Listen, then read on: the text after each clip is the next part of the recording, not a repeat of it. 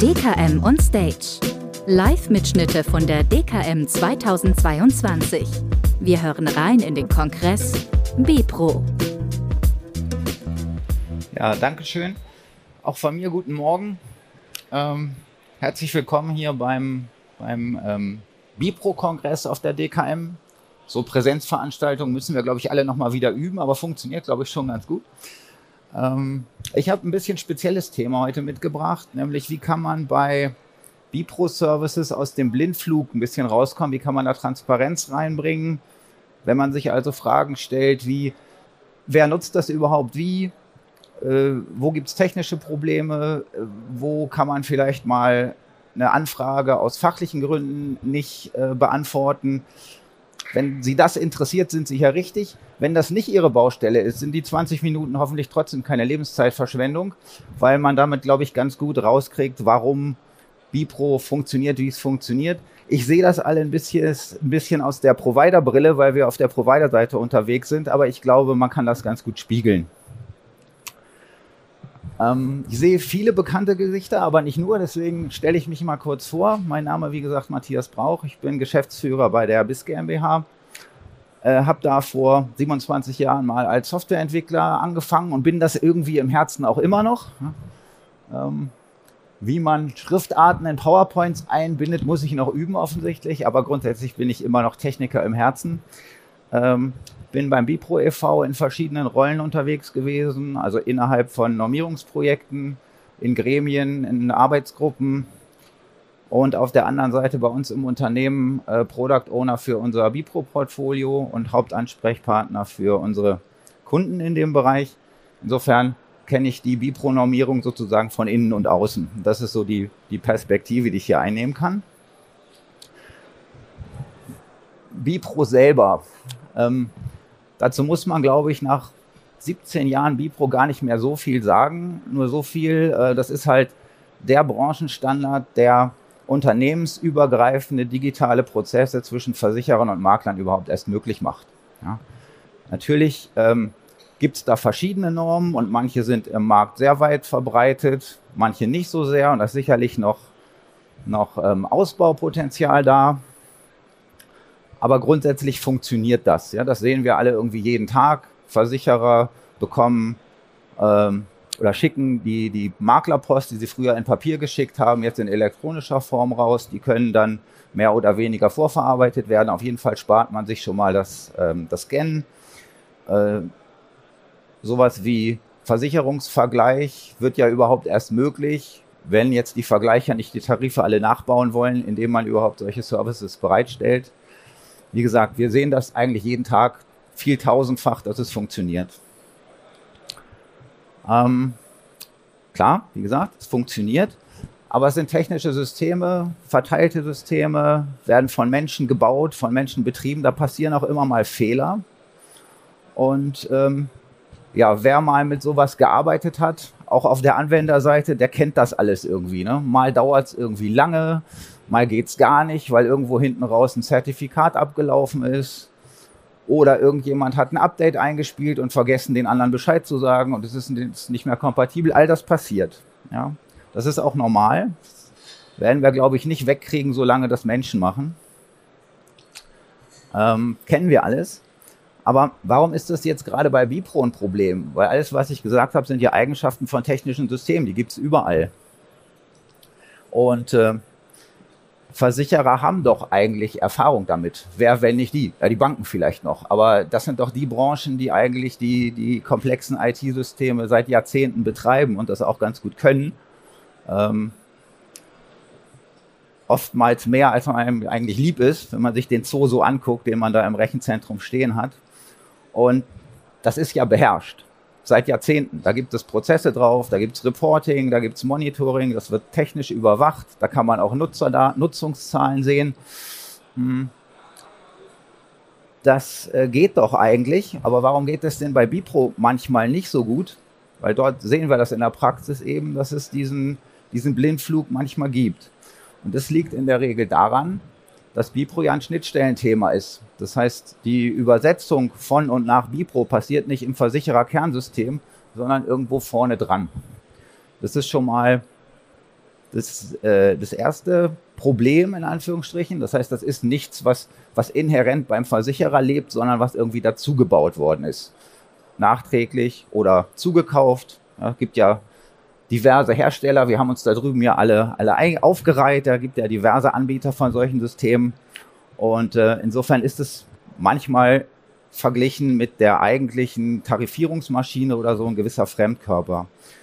Und das andere Problem ist aber eins, äh, das ist inhärent in Bipro, weil das Bipro-Modell ja dafür gemacht ist, alle Versicherungsprodukte, die sich irgendein Hersteller, ein, irgendein Produktgeber ausdenken kann, abzubilden.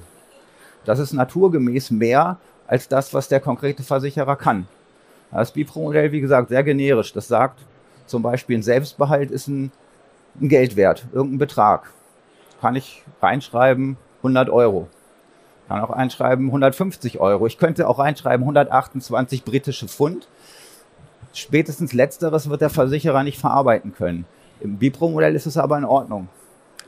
Ähm, anderer Fall, wenn ich in einer, sagen wir, in einer ähm, Betriebshaftpflicht, da kann man in der Regel ja noch eine PAV für den Geschäftsführer einschließen. Der eine kann das nur für den Geschäftsführer, der andere kann das für den Geschäftsführer und den Lebenspartner, der andere kann das für bis zu vier Geschäftsführer mit Lebenspartnern. Das ist dem Bipro-Modell aber egal. Und jetzt kann das sein, dass der Vergleicher anfragt für vier Personen und der Versicherer kann das nicht. Das heißt, hier ganz vorne in dem Bipro-Teil geht die Übersetzung schon schief. Und das kommt niemals im Versicherersystem an. Und ähm, genau deswegen ist es manchmal schwierig, nachträglich zu sehen, wie wird es überhaupt genutzt? Weil, wie gesagt, die, die Auswertung beim Versicherer, die setzt auf den Kernsystem an und nicht auf dem Bipro-System vorne. Und nicht jeder hat Antworten auf solche Fragen. Wer nutzt das überhaupt? Wer nutzt das wie intensiv? Mit welchem Softwarestand kommen die Makler rein? Welche MVPs benutzen meine Makler überhaupt? Oder sind meine Antwortzeiten okay? Weil der Anwender beschwert sich bestenfalls im Nachhinein. Oder wenn ich beim Vergleicher zu langsam bin, bin ich halt einfach nicht dabei. Merkt das aber gar nicht. Das heißt, das muss man, muss man monitoren. Ähm, auch wichtig, ne, es werden vielleicht viele Angebote gerechnet, aber es wird kein einziger Antrag abgeschlossen. Das ist auch dann interessant. Ähm, wie oft, wie gesagt, kriege ich eine Anfrage vom Vergleicher, die ich aus fachlichen Gründen nicht beantworten kann. Ich, der Selbstbehalt passt nicht. Zu viele versicherte Objekte, was auch immer. Ähm, und äh, letzten Endes eben auch, wie oft kommt denn ein Antrag rein, den ich nicht verarbeiten kann, weil mein Backend nicht da war. Das, auch das möchte man wissen. Und vielfach kann man das eben heute nicht gut oder nur mit händischen Prozessen rausfinden. Und wir haben uns hier überlegt, wie man das mit sehr einfachen Mitteln lösen kann. Dafür gibt es, ähm, gibt es bewährte Open Source äh, mit, mit Prometheus und Grafana. Das sagt jetzt natürlich nur den Technikern was. Äh, Prometheus ist so ein, eine Lösung für Monitoring und Alerting, ist also eigentlich eine, eine Zeitreihendatenbank, die irgendwelche Kennzahlen speichern kann und da kann man dann Prozesse draufsetzen, wie wie, wie äh, Alarme und sowas. Und äh, Grafana, wer irgendwie Smart Home macht mit Visualisierung von irgendwelchen Messwerten, der kennt das schon. Das ist einfach ein Toolkit, mit dem man Dashboards bauen kann. Also äh, verdichtete Anzeigen von Messwerten.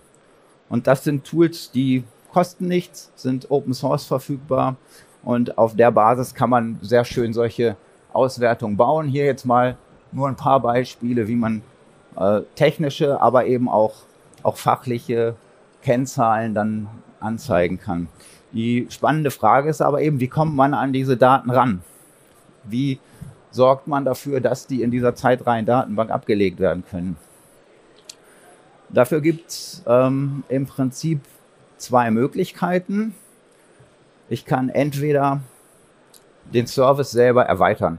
Das ist dann eine gute Lösung, wenn man den Service selber gebaut hat oder wenn man einen Dienstleister hat, der das für einen machen kann. Ähm, manchmal geht das aber vielleicht auch nicht, weil man keine IT-Kapazitäten hat oder weil der Hersteller keine Kapazitäten hat oder weil der Hersteller einfach zu teuer ist, na, dann gibt es noch die Möglichkeit, das Ganze mit einer vorgeschalteten Proxy-Lösung zu machen. Das lässt sich übrigens auch spiegeln. Sowas könnte man auf der äh, Consumer-Seite auch tun. Also ein Hersteller vom MVP-System oder vom Vergleicher, der könnte das eigentlich ähnlich tun. Ähm, wenn wir das also ertüchtigen wollen, dann können wir da entweder was reinprogrammieren, wie gesagt. Ähm, das geht. Normalerweise ist das auch relativ einfach. Ähm, also meine Kollegen hören mal weg, aber das Zitat wird sonst aus dem Kontext gerissen. Gute Entwickler sind faul. Ja, das heißt, normalerweise gibt es irgendwo genau eine Stelle, wo man alles im Griff hat, wo der Status erzeugt wird, wo der Request bekannt ist, wo man, wo man auch einen Log-Eintrag schreibt. Und genau an der Stelle kann man eigentlich mit Hilfe dieser Open Source Tools ein paar Zeilen Code ergänzen und dann werden diese Metriken eben auch hochperformant in äh, diese Zeitreihendatenbank abgelegt. Wenn man das aber nicht kann oder möchte, also, also wer, wen das interessiert, wir haben das auch nochmal sehr, sehr technisch äh, im Detail äh, vorgetragen beim Bipro-Tag. Das äh, ist auch irgendwie auf Video verewigt und kann bei der Bipro oder bei uns auch eingesehen werden. Aber das ist, wie gesagt, sehr technisch. Wollen wir jetzt nicht weiter darauf eingehen. Die andere Lösung, die eigentlich viel einfacher ist im, im Betrieb, ist zu sagen, man schaltet einfach einen, einen Konverter, einen Proxy davor. Ja, der, der nimmt also die Bipro-Nachricht entgegen, wertet die aus, leitet die Metriken ab, schreibt die weg und reicht dann den Request einfach weiter an das eigentliche Bipro-System und mit dem, mit dem Response dann das gleiche. Das ist also eine Lösung, die kann man auch auf Basis von solchen Open-Source-Lösungen bauen. Wir haben das auch getan. Das heißt, wir haben mit unserem äh, Reporting Hub, das ist das jüngste Baby aus unserer Xaleo-Produktfamilie, so eine Lösung gebaut. Die braucht auf der Versichererseite eigentlich nur ein äh, ein Bipro-Service, der muss nicht von uns gebaut sein, der muss auch nicht in Java programmiert sein, der muss einfach nur da sein und Bipro können. Und äh, wir können dann diesen Hub davor schalten und damit die konfigurierbaren Metriken ableiten. Ja, das ähm, funktioniert. Das ähm, lässt sich, wie gesagt, eigentlich auch spiegeln. Das könnte man auch auf der Consumer-Seite tun. Dort hat man natürlich ein bisschen andere Fragestellungen und ist ja eigentlich auch nicht, also es ist ja eigentlich eine, eine Bringschuld des Versicherers, dass es funktioniert. Ja, insofern gehört das eigentlich dahin. Ähm, genau. Wie das im Detail funktioniert, dafür haben wir jetzt hier leider heute sicherlich nicht die Zeit. Äh, wir können das gerne am, am Stand uns noch anschauen. Nur noch mal kurz, wer wir, wer wir überhaupt sind. Ähm, wir sind, wie gesagt, ein IT-Dienstleister, sitzen im Hauptstandort in Oldenburg, haben eine Geschäftsstelle in Hannover, machen nicht nur Bipro, sondern auch ähm, ja, Agentursysteme, Maklersoftware. Also wer mal bei der Interisten Tarif gerechnet hat, hat unsere Software gesehen. Das ähm, haben wir verbrochen. äh, wir machen Bipro für, für verschiedene Anbieter. Und ja, wie gesagt, sind Bipro-Mitglied von Anfang an, also kein Gründungsmitglied, aber im Gründungsjahr dazugekommen, haben an diversen Normierungsprojekten mitgearbeitet, sind in den Gremien engagiert und ähm, wie gesagt, machen nicht nur Bipro, sondern auch andere Dinge, aber bei Bipro eben das, ähm, sagen wir, das ganze Programm. Also wir, wir liefern Standardsoftware und ähm, machen die individuellen Implementierungsprojekte beim Versicherer. Insofern, wenn Sie Bipro-Services beim Versicherer nutzen, ist die Chance relativ gut, dass Sie da auch mal mit einem von unseren in Berührung gekommen sind. Ja, und äh, das wäre im Prinzip, was ich vorbereitet hätte. Ähm, haben Sie noch irgendwelche Fragen dazu oder sonst wie zum Bereich Bipro? Ja, gerne.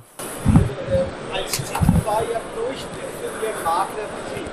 Für Ihren Maklervertrieb war, sollte. Maklervertrieb. Ja. Ja. Wenn ich jetzt gucke, ich sitze in meinem Büro. Ja. Und was ich erwarte von Bipro ist. Und was ich erwarte von Bipro ist, ich klicke da drauf und dann sehe ich zum Beispiel meine Bestandsdaten. Ja. Und das ist ein frustrierendes Thema. Etwas ja. besser, aber ähnlich mhm. wie vor fünf Jahren. Ja. Und ich kann aus meiner Nutzersicht nicht beurteilen, liegt es an dem äh, Maklerverwaltungsprogramm, das ich nutze, wird vielleicht Bipro bereitgestellt, aber es kommt nicht bei mir an. Mhm. Ähm, Gibt es eine Übersicht von Ihrer Seite, wie weit verbreitet die Bestandsdatenlieferung ist? Ähm, es gab schon immer seitens der Bipro den Versuch, sowas zu unterhalten. Also es gibt das sogenannte Bipro-Radar. Das war aber von den Versicherern selbst gepflegt und das hat nicht gut funktioniert. Warum? Man weiß es nicht so genau. Also zum Teil hat man das einfach vergessen, ja, hat nicht dran gedacht, das zu aktualisieren. Zum Teil war es, glaube ich, auch ein, ein Nicht-Wollen. Ja, man wollte diese Transparenz nicht schaffen. Äh, also das heißt, es gibt Stand heute das nicht, aber soweit ich weiß, es gibt ja bei Bipro diesen, diesen Bipro Award, der äh, den Versicherern äh, alle zwei Jahre verliehen wird. Und im Zuge der Neuaufstellung dieser Award-Kriterien ist man auch dazu übergegangen, wieder ähm, eine Transparenz der, an der Stelle zu schaffen. Also es ist im Aufbau, das gibt es seitens des Vereins im Moment noch nicht fertig, aber es wird weiter daran gearbeitet. Ansonsten ähm, das Problem, was Sie als Anwender haben, ist ja gar nicht in erster Linie, ähm, bietet der Versicherer das an, sondern das, Sie verwenden MVP, nehme ich an. AMS oder Lutronic oder mein MVP oder äh, über einen Maklerpool in dem ja, Fall, ja, genau. Genau. Und die Frage ist halt, ist dieser Versicherer in dieser technischen Lösung ähm, angebunden und sind Sie als Makler da auch äh, freigeschaltet? Nutzen Sie Easy Login dafür? Äh, nee, das funktioniert in meinem Maklerpool nicht. Ach so, okay. Gut, dann, dann kommt ja natürlich noch dazu, dass Sie auch quasi bei dem Vermittler dann auch noch individuell die technische Freischaltung haben müssen. Ähm, da weiß ich nicht genau, wie, wie da bei dem jeweiligen Versicherer und bei dem Pool die Prozesse laufen. Ähm, das ist also wahrscheinlich ein prozessuales Thema. Ich könnte mir vorstellen, dass es bei einigen äh, diese Daten schon gibt und sie kriegen die trotzdem einfach aus Gründen der fehlenden Anbindung nicht zu sehen. Aber man muss sagen, Bestandsdaten, also die, ähm, die werden ja zum Teil über GDV geliefert, über Bipro nur transportiert. Das machen viele. Und ähm, es gibt auch Normen, die wirklich die Bestandsdaten, so wie sie sind, äh, im Datenmodell transportieren. Äh, das wird, glaube ich, von relativ wenigen MVPs angebunden, weil es von wenigen Versicherern bereitgestellt wird, weil es von wenigen Leuten angebunden wird. Also klassisches Henne-Ei-Problem. Dort äh, ist, sehe ich auch so, es ist ein bisschen ernüchternd, dass wir jetzt nach 17 Jahren Bifro uns immer noch fragen, wer, wer geht denn den ersten Schritt? Ja, ja. Also es ist, muss man sagen, es ist entstanden ähm, hat sich hat sehr gut funktioniert bei den großen Einheiten, ja, wo die großen Vertriebe mit großen Versicherern Anbindungsprojekte gemacht haben. Das hat von Anfang an ganz gut funktioniert. Ähm, die Anbindung von Maklern über Pools funktioniert je nach Pool auch ganz gut, aber das kommt erst so richtig in Bewegung, glaube ich. Ja, also wenn ich einen Wunsch habe für die Zukunft, dann wäre es, was kann ich tun als Makler, ja, um das voranzubringen und da wäre es wahrscheinlich nützlich, einen Überblick zu haben, weil ich gar nicht weiß, liegt es am Bipro, liegt es an meinem Maklerpool, liegt es an der Software, liegt es am Versicherer, wie auch immer. Mhm. Ähm, also wenn es da einen Überblick gäbe, wäre sensationell. Das ist, äh, ist spannend. Ich habe gerade gestern mit ein paar Kollegen vom Bipro gesprochen, ob das nicht ein interessantes Thema ist. Also das alte Bipro-Radar sozusagen zu modernisieren ähm, durch irgendwas, wo dann auch eine Webseite davor hängt, wo man gucken kann, was bietet der jeweilige Versicherer an, was sind die Authentifizierungsverfahren äh, und wo kann ich anrufen, wenn ich mehr wissen will, ob sowas überhaupt helfen würde. Also ich nehme jetzt mal als repräsentative Meinung, dem Anwender würde das auf jeden Fall helfen. Äh, weil die Frage, die wir uns gestellt haben, ist, würden Versicherer das umsetzen, wenn wir das standardisieren als Bipro? Und ja, je mehr Stimmen wir aus dem Markt hören, dass das verlangt wird, desto höher ist die Motivation für den Versicherer, das dann auch zu machen. Aber Stand heute gibt es sowas leider nicht. Aber ich nehme auch den Ball gerne mit, ähm, um das nochmal ein bisschen zu erweitern. Also zum einen würde ich Sie gerne alle natürlich am 2.2.23 zu Düsseldorfer Maklergespräch in der Bipro-Geschäftsstelle äh, einladen, weil genau das ist der, der zentrale Punkt, wo Sie als Makler gegenüber den Entscheidern von Versicherern etc. auch mal auf die Tonspur, sagen wir, den äh, Finger in die Wunde legen können. Äh, das zum einen und das andere, wie gesagt, kann ich nur äh, bestätigen. Also wir haben das jetzt aufgegriffen. Das Problem war aber, wie Matthias ja schon sagte, immer dieses sogenannte Hose runterlassen bei den Versicherern, zu sagen, was bieten wir denn alles an Normierungen? Was stellen wir denn für den Makler an die Rampe oder halt in den Pools? Und deshalb, wie gesagt, kann ich nur an Sie jetzt, an den Maklervertrieb appellieren, zu sagen, ja, wir müssen da jetzt ein bisschen Druck auf den Kessel bringen, weil äh, er sagte ja auch, wir, uns gibt es seit 2006 und Corona getrieben ist jetzt natürlich in den letzten zwei, zweieinhalb Jahren vieles passiert, aber da ist noch viel Potenzial nach oben. Also ich würde mal gefühlt sagen, 20 Prozent liegen wir ungefähr gerade aktuell bei der gesamten Marktimplementierung, aber da ist noch richtig Dampf unterm Kessel und da sind natürlich Sie gefragt, da einfach mal zu sagen, so komm Leute, wir nutzen mal solche Veranstaltungen, nicht nur wie die DKM, sondern auch eine Düsseldorfer Maklergespräche, um genau mit uns als neutraler Verein das Sprachrohr zu werden, in den Markt zu sagen, da müssen wir jetzt was bewegen. Also da würden wir uns sehr darüber freuen, wenn wir da ein bisschen Unterstützung kriegen würden. Ja, dann vielen Dank erstmal fürs Zuhören, für Ihre Frage. Matthias, auch dir vielen lieben Dank. Also Sie ja. finden ja den Herrn Brauch und sein Team ja bei uns im Bipro Themenpark nach wie vor über den ganzen Tag noch verteilt. Äh, und wie gesagt, jetzt haben wir noch ein äh, paar fünf, sechs Minuten Pause. Sie können mal aufstehen, Laola-Welle machen, mal eben einen Kaffee holen äh, und dann kommt dann der nächste Vortrag. Bis, bis später. Danke.